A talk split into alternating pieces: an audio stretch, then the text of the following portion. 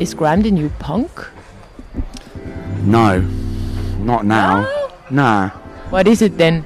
Mm, uh, it depends where you are in the world. I think if you use punk as a like a barometer for subversive acts, then um, I don't know. I think it's in different places. In the UK, there's a really vibrant jazz scene, and I think coming out of the kind of um, you know the apathy of um, post Brexit and post government fuckery in our country.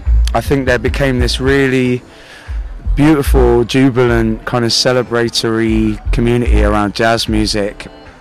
A lot of young people um, of all races uh, and genders making amazing music and trying to be the best in the world at their instrument, but also making very accessible scenes and accessible club nights and just thinking outside the box and changing things. And I think for me, that's what I don't think is what punk is, but like it was. But I guess if that's what people want to call that kind of proactive, subversive, celebratory community thing, I think jazz is what's happening in, in the capital, which is where punk happened.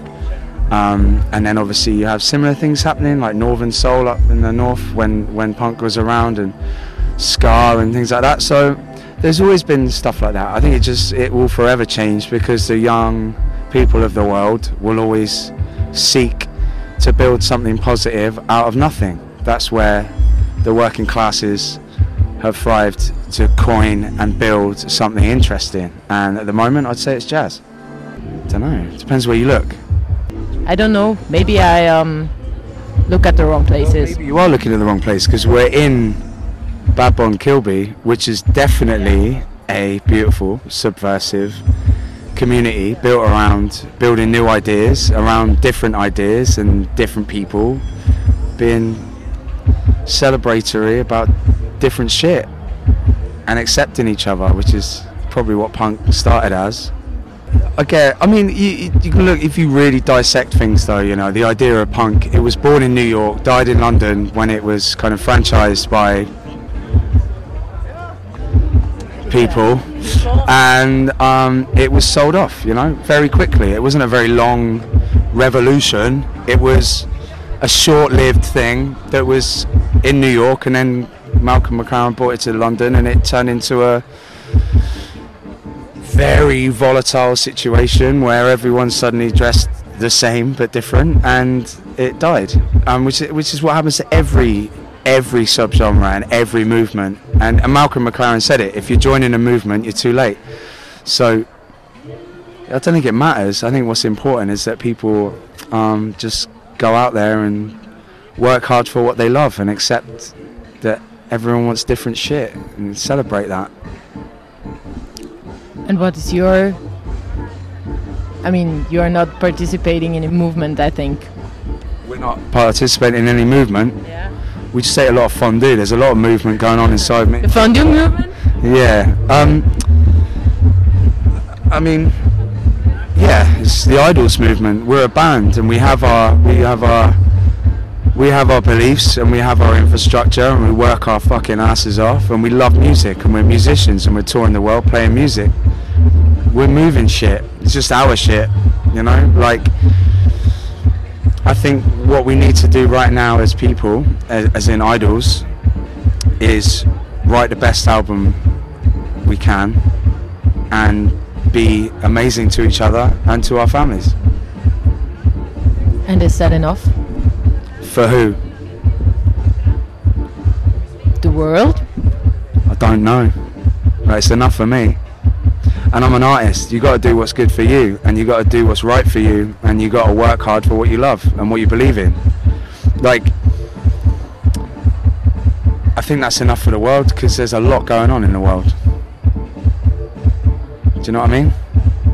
Like,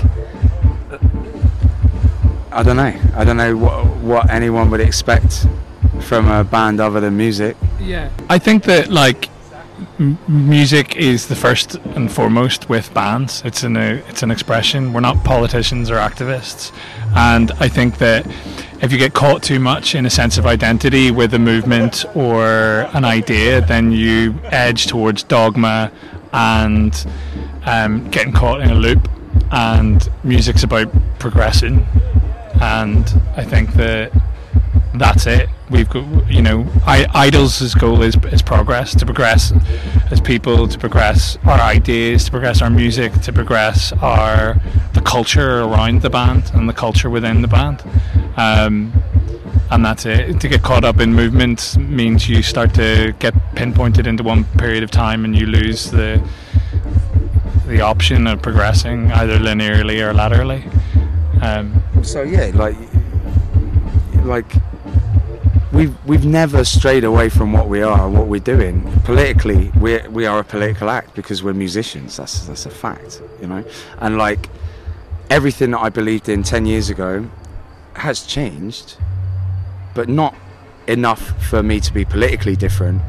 I'm exactly the same as I was, you know. And I still want the exact same things as I did when I started the band, and I'll always talk about them. I'll never be silent on that. I'll never not put it in songs if I feel it's relevant, but I'm not going to sell a record for that. Never. I'm not interested in that. What I want to do is write songs and write about what I'm interested in. And that will always be political. It's just whether someone else sees that as political is whether they read between the lines or not. And to be honest, fuck them. I'm writing the songs for me. No one else.